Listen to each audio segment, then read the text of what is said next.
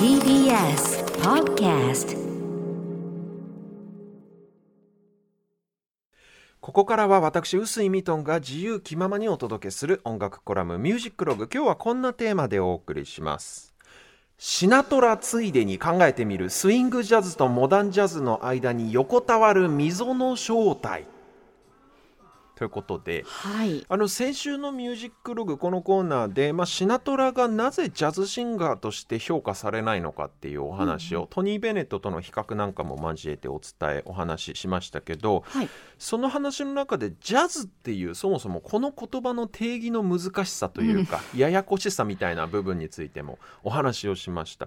ね。ちょっとまずそこからおさらいしたいんですけど、ジャズっていうのがもともとアフロアフロアメリカンの方々のコミュニティで誕生した、うん。まあ言うならば酒場の音楽ですね、はい。踊るための音楽だったと。それが戦後すぐ1940年代後半くらいからですかね。半ばくらいからダンスミュージックであったはずのジャズが、うん。そこから派生して即興演奏のアドリブの芸術性を競うような音楽がこう生まれてきたうん。発生したという。でつまりですよ大衆の娯楽のための音楽ではなくてよりアート性の高いアートに近い音楽が生まれていったというわけなんですけれどもあのそのアート性の高い即興を重視するジャズをまあ通常モダンジャズというふうに呼びますけれども、シナトラの場合はモダンジャズが誕生する以前の大衆音楽として機能していた頃のジャズのおジャズミュージックの代表格ともいえる歌手ですから当然そのアート性の高いモダンジャズを志向するファンからはあんまり好かれないっていうようなお話だったんですね。そうようん。ただこの大衆娯楽音楽としてのジャズ、はい。それとうんアートとしてのモダンジャズこの2つをへこの分け隔てているものっていうのは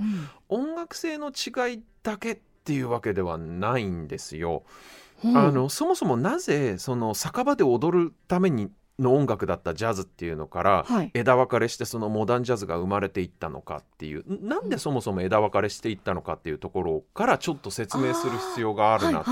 思いましてですね、その部分ちょっともうちょっと掘り下げてみたいなと思うんですけど、そのもともとアメリカ南部のアフロアメリカンの人々によって生み出されたジャズですけど、うん。これが時代を経て徐々にこう都市部の白人の間でダンスミュージックとしてはや流行り始めるわけなんですね、うん。つまり上流階級の白人のお客さんがはい。食事やダンスを楽しむために演奏される音楽に変わっていくわけなんですけどうんうん。ところがここで一つ問題があってこのジャズっていう言葉。はい。もともとこの言葉って黒人の労働者階級の間で使われていたかなりいかがわしい意味を持つスラングなんですね。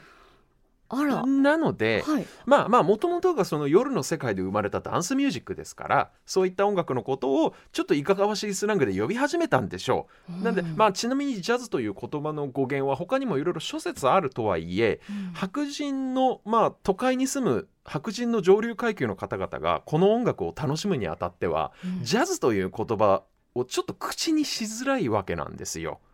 スラングだから。うん。で例えばラジオで流すにもレコード化して商品化するにもスラングがジャンルの名前じゃちょっと困るということでもう少しお上品な呼び名はなんかないかしらと。うん。考えましてそこでこの音楽はジャズではなくてスイングと呼ぶことにしようって白人たちが勝手に決めたわけですね。あなんかスイングこの音楽はジャズじゃない。スイングって呼ぶことにしますっていうふうに決めたんですよ。で、まあ、つまりですねもともとアメリカ南部のこのアフロアメリカンな文化として生まれた音楽がそうやって名前さえも変えられて、はい。華やかな白人の富裕層のためのダンスミュージックとして消費され始めた。うん。でアメリカの音楽っていうのは実は常にそういう側面があって、うんうん。例えば同じくアメリカ南部で生まれたリズムブルースというアフロアメリカンたちが作り出した音楽。これは白人がロックンロールっていう名前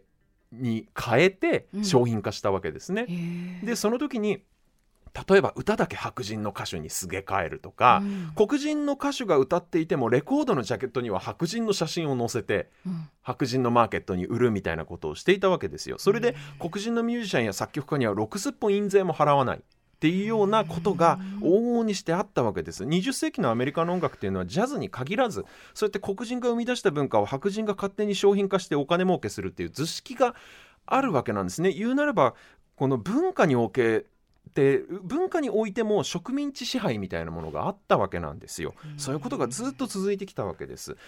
ただアフロアメリカンの人々はただでは起きなかった白人によってスイングなんて名前が付けられてジャズが白人富裕層の娯楽になってしまった後アフロアメリカンの彼らはどうしたかというと、はい、今度は猛烈な演奏技術と高度な音楽理論を応用して即興演奏で競い合うというそのダンスミュージックとは全く別の方向にジャズを進化させたわけなんですね。それがモダンジャズなんですよ。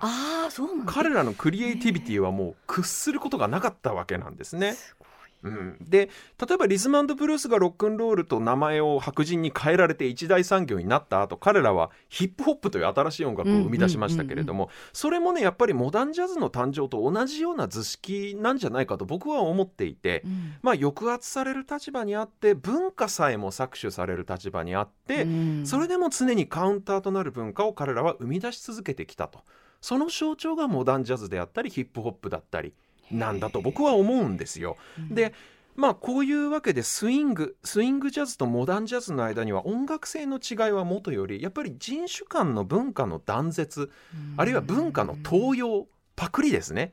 あるいはそれをさらにこうお金に変えるっていう意味では文化の植民地支配みたいな非常に重いテーマがそこに横たわっているわけなんですよ。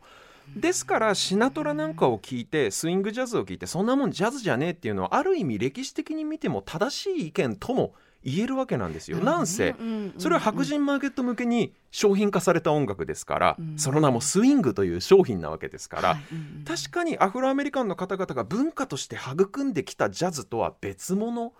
というのは確かにその通りなんですね。ただこのスイングとモダンジャズこれ音楽的にどっちが優れているか劣っているかっていう話ではないんですよ。すよね、単純にジャズという音楽が2つの異なる文化に枝分かれしたという。で、うんまあ、歌と華やかなビッグバンドで大衆娯楽作品としての完成度を高めていったスイング、うん、それと、うん、まあ、まるで修行僧のように即興演奏の芸術性をこう高めていったモダンジャズでこう2つに枝分かれした、言うなればあハリウッドの超大作とミニシアター系のアートフィルムとの違いみたいな違いがあるわけなんですね。でそのスイング側の頂点にいるのがシナトラというふうに考えていいと思うんです。フランク・シナトラと考えていい。ちなみにモダンジャズの頂点にいるのが誰かっていうふうに考えるとやっぱりマイルスかなマイルス・デイビスかなというふうに思いますけど、はい、まあやっぱりスイングジャズの方がやっぱり明らかに大衆娯楽の成分を多く含みますので、はい、まあお金の匂いがするジャンルというかどうしてもシナトラっていうのは音楽ファンからは商業音楽の権下のように映るでしょうし、ともすれば音楽におけるそういった植民地支配の支配する側の頂点に立っているというふうな見,、え方もしちゃうのでその結果やっぱりシナトラの音楽的な素晴らしさであったり音楽の中身そのものについてはあまり語られない傾向にあるというわけなんですよね。ただあのシナトラの名誉のために言いますけど、人種差別が強くはびこる時代のアメリカにおいて、はい彼自身はですね自分自身が移民のイタリア系の移民の子だったということもありあってそういうマイノリティという自覚もあったせいか、人種差別にはとことん反対して立ち向かった人なんですよ。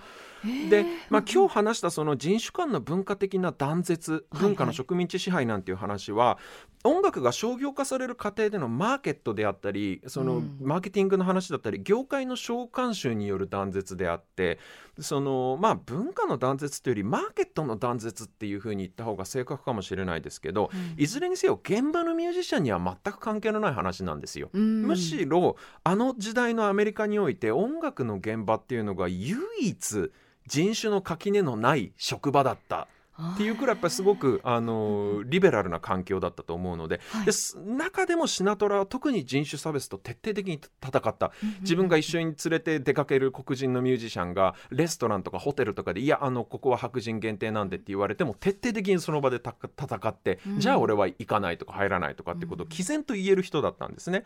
ただ実はそのせいで保守系のメディアから大いに攻撃されたんです彼は。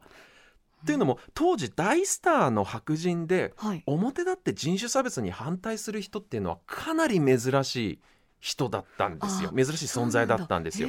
なので保守系のメディアつまり人種差別の方をむしろ推進したい保守系のメディアからすると、ちょっと目の上の単行部みたいな人だったんで、そこで保守系のメディアどうしたかというとシナトラとマフィアのつながりなんかをそういうスキャンダルを盛んにかきたてて、うん。ネガティブキャンペーンを張ったわけなんです。長年にわたって。で挙句の果てに「ゴッドファーザー」という、まあ、あの映画ありますね。ああの映画ではこのギャングとのマフィアとのつながりをこういじられるというかネタになってるシーン有名なシーンなんかもあってですね。はい。なのでマフィアとつるんでいたダーティーなイメージというのがすごく強く残っちゃったんですよ。あ後々まで。なので彼が音楽性とか文化の文脈で語られずなんというかタブロイドを騒がしたセレブみたいな扱いになっちゃってーはい。それであんまり音楽的に正当な評価を得られないっていう要因がそういうところにもあるんですけどそれは元を正すとなぜかというとシナトラがこのちゃんと毅然と人種差別と戦ったっていうところから来ている部分でもあるんですね。なのですごく僕は彼の歌が大好きでしてそういう部分にもどかしさを個人的にすごく感じてしまうんですけれども、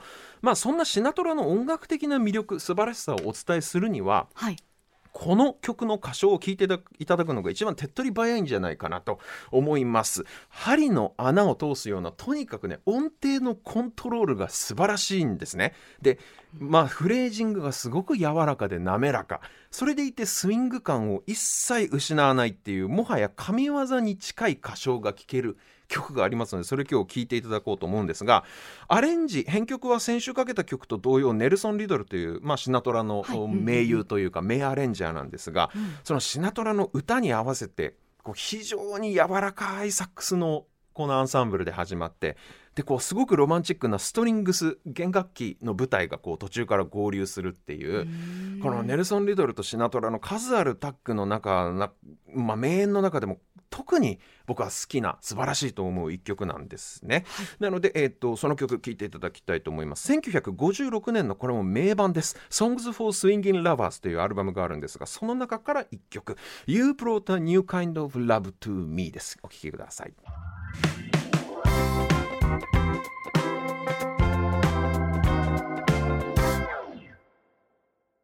お聴きいただいたのはフランク・シナトラ1956年の楽曲 You brought a new kind of love to me という曲でした。甘いでしょそうですね。甘いのこの時期のシナトラの歌は、へー。ああもう毎週シナトラでいいよこの音楽コラム